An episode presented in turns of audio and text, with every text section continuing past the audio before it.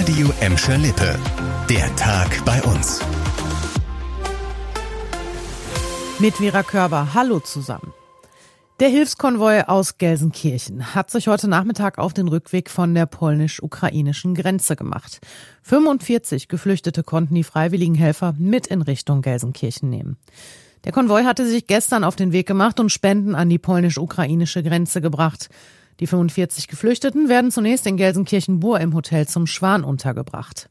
Von dort aus können sie, wenn sie mögen, weiterreisen. Unser Reporter Leon Pollock begleitet den Hilfskonvoi und berichtet von seinen Eindrücken. Lange Zeit war vor allem Warten angesagt für den Gelsenkirchener Hilfskonvoi. Erst spät am Nachmittag, nach über sechs Stunden Wartezeit, sind etwa 40 Geflüchtete aufgenommen worden. Sie kommen aus Kiew und sind mit dem Zug nach Lviv und dann weiter an die polnische Grenzstadt Przemyśl gefahren. Eine Großmutter, die bei mir im Kleinbus sitzt, ist völlig unterkühlt und schwach.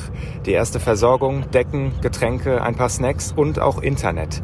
Die Dankbarkeit Dankbarkeit bei den Geflüchteten ist groß, denn über die Grenze zu kommen ist nicht einfach. An den Bahnhöfen gibt es teils chaotische Zustände, haben mir die Geflüchteten erzählt. Mehr als zwei Stunden Wartezeit und völlig überfüllte Züge. Zum 20. März sollen bundesweit und damit auch in Gladbeck, Bottrop und Gelsenkirchen die meisten Corona-Beschränkungen wegfallen. So soll beispielsweise die Maskenpflicht weitestgehend abgeschafft werden. In Corona-Hotspots sollen die Länder aber weiterhin die Möglichkeit haben, zu schärferen Corona-Maßnahmen zurückzukehren. Bundesjustizminister Marco Buschmann hat heute bei einer Pressekonferenz erklärt, wie die neue Hotspot-Regelung aussehen soll. Die Hotspot-Regelung hat im Wesentlichen auch wieder äh, zwei Säulen. Das eine ist, das äh, Gebiet, wo sie angewendet finden soll, muss eben konkret benannt sein und der Landtag muss es beschließen. Also wir haben einen Parlamentsvorbehalt. Wir stärken die Landesparlamente und gleichzeitig muss es eben ein, eine medizinfachliche Begründung geben. Der Bundesjustizminister nannte die Regelung einen sehr guten Kompromiss. So seien die Länder bei Problemen weiter handlungsfähig. Andererseits bekämen wir alle ein Stück Normalität zurück. Er soll über zweieinhalb Jahre Kinder schwer sexuell missbraucht haben.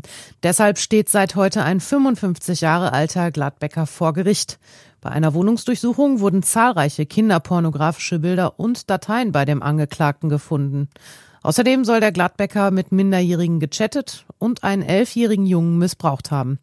Über das Internet soll er kinderpornografische Bilder versendet haben und sich mit anderen ausgetauscht haben. Die Mittäter werden gesondert verfolgt. Das war der Tag bei uns im Radio und als Podcast. Aktuelle Nachrichten aus Gladbeck, Bottrop und Gelsenkirchen gibt es jederzeit auf radio und in unserer App.